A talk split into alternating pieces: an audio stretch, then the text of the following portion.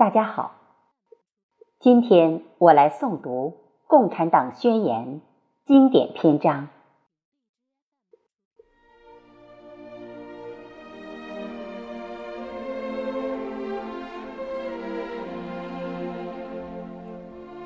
《共产党宣言》，卡尔·马克思。弗里德里希·恩格斯，一八四八年二月二十一日。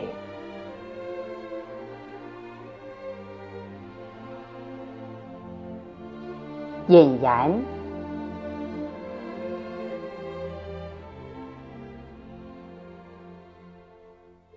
一个幽灵，共产主义的幽灵，在欧洲大陆徘徊。为了对这个幽灵进行神圣的围剿，旧欧洲的一切势力，教皇和沙皇，梅特涅和基佐，法国的激进派和德国的警察，都联合起来了。有哪一个反对党不被他的当政的敌人骂为共产党呢？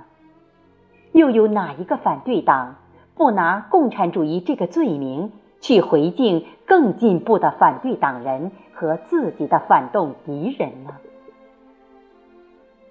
从这一事实中可以得出两个结论：共产主义已经被欧洲的一切势力公认为一种势力。现在是共产党人向全世界公开说明自己的观点、自己的目的。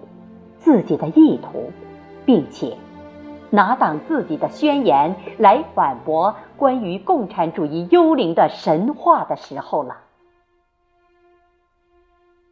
为了这个目的，各国共产党人集会于伦敦，拟定了如下的宣言：用英文、法文、德文、意大利文、弗拉芒文和丹麦文公布于世。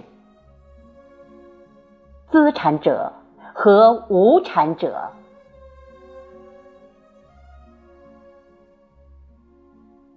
至今，一切社会的历史都是阶级斗争的历史。自由民和奴隶，贵族和平民，领主和农奴，行会师傅和帮工。一句话，压迫者和被压迫者始终处于。相互对立的地位，进行不断的、有时隐蔽、有时公开的斗争，而每一次斗争的结局是整个社会受到革命改造，或者斗争的各阶级同归于尽。在过去的各个历史时代，我们几乎到处都可以看到社会完全划分为各个不同的等级。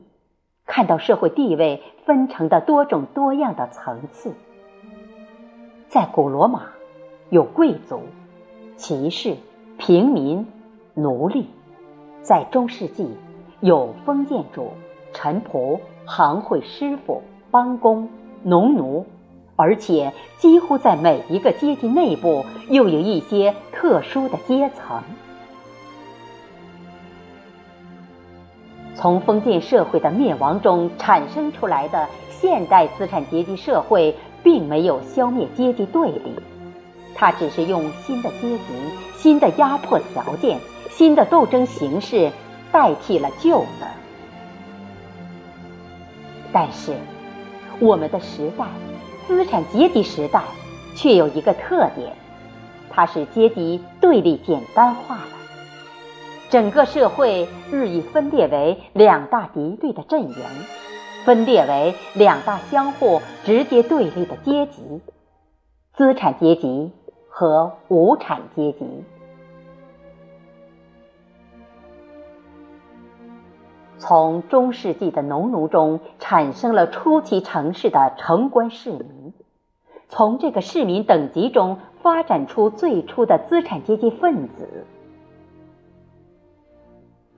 美洲的发现，绕过非洲的航行，给新兴的资产阶级开辟了新天地。